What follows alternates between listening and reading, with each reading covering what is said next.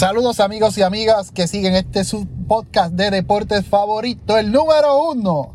Apague y vámonos el show. Gracias como siempre por su apoyo, gracias siempre por su sintonía. Sigan descargándolo, compartiendo este podcast y gracias a ustedes somos el número uno. Esta vez vengo a analizar la serie entre Bravos y Cerveceros. Yo le quité esta serie para que no la analizaran ni Raulito ni Paco, porque pues obviamente iban a ser eh, imparciales, o sea, iban a ser muy parciales, perdón. Se iban a parcializar cada cual a analizar su equipo o se iban a poner de lambones e iban a, idolatrar al equipo del otro. Yo, como no voy a ninguno, voy a hablar las cosas como las veo. Esta serie divisional de la Liga Nacional entre cerveceros de Milwaukee y los Bravos de Atlanta eh, es una serie entre dos equipos que aunque los récords no lo eh, demuestren, ya que ¿ves? Milwaukee tuvo sobre 90 y pico de victoria. Eh, Atlanta apenas llegó, o tuvo, apenas llegó, no llegó, por decirlo así, a las 90 victorias.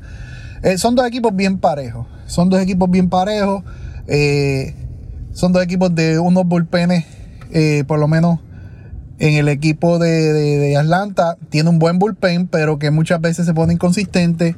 El equipo de Milwaukee tiene un bullpen eh, que por lo menos tiene, tenía, porque pues se le lesionó uno de sus de sus de su relevistas fuertes, que lo fue Williams. Eh, pero le queda Harder todavía, le queda Josh Harder todavía. O sea, que, que en el picheo están más o menos parejos. En el, en el bullpen. La ventaja de, de Milwaukee en esta serie está en el picheo. Tiene un picheo de iniciadores que al momento está muy superior a lo que es el de Atlanta. Atlanta ha sufrido una baja, no tiene a su base eh, para esta serie, no la ha tenido prácticamente durante toda la temporada. Eh, aún, aún con la baja de Acuña, eh, la ofensiva de Atlanta es superior. Vamos por punto. En picheo, relevista, yo lo doy parejo. En picheo, iniciadores, ahí Milwaukee tiene la ventaja eh, un poquito marcada sobre Atlanta. En la ofensiva, eh, la ofensiva de Atlanta por mucho es mejor que la ofensiva de Milwaukee. La ofensiva de Milwaukee eh, depende mucho de lo que pueda hacer Christian Yelich. Y Yelich, lamentable, este año no ha sido ni la sombra de lo que fue los últimos años. No es aquel Yelich de, de ser el jugador más valioso. las adiciones que, que han traído aunque le han hecho el trabajo, no son peloteros que han demostrado ser consistentes en este tipo de, escenario de serie. El equipo de Atlanta, por lo contrario, tiene muy buena ofensiva.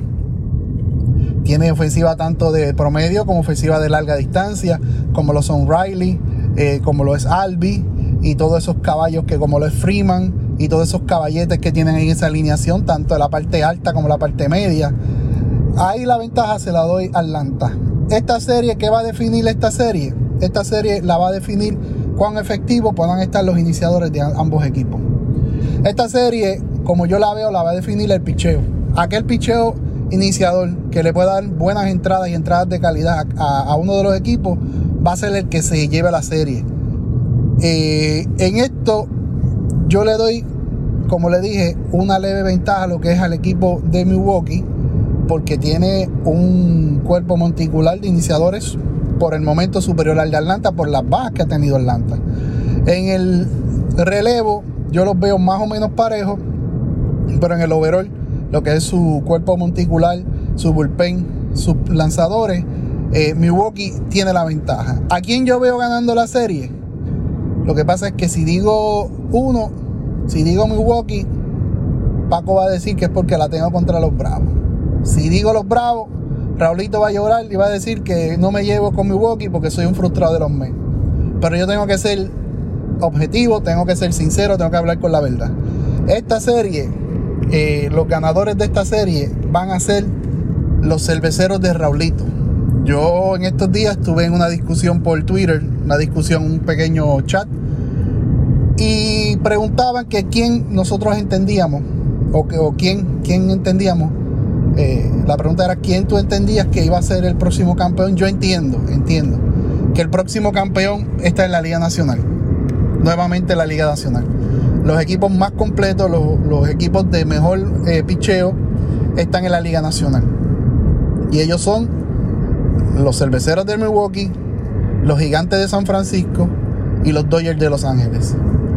El ganador entre los Dodgers de Los Ángeles y los gigantes de San Francisco, para mí, debe estar pasando a la, a la Serie Mundial si no pasa algo extraordinario. Para mí, esta serie, cinco partidos.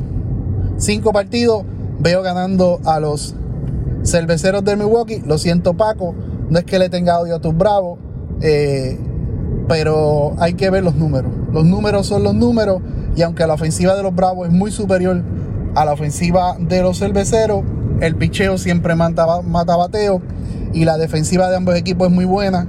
Eh, ese outfield de los de los eh, cerveceros con Bradley, con Kane, con Yelich allá atrás eh, está prácticamente imposible que una pelota pique ahí.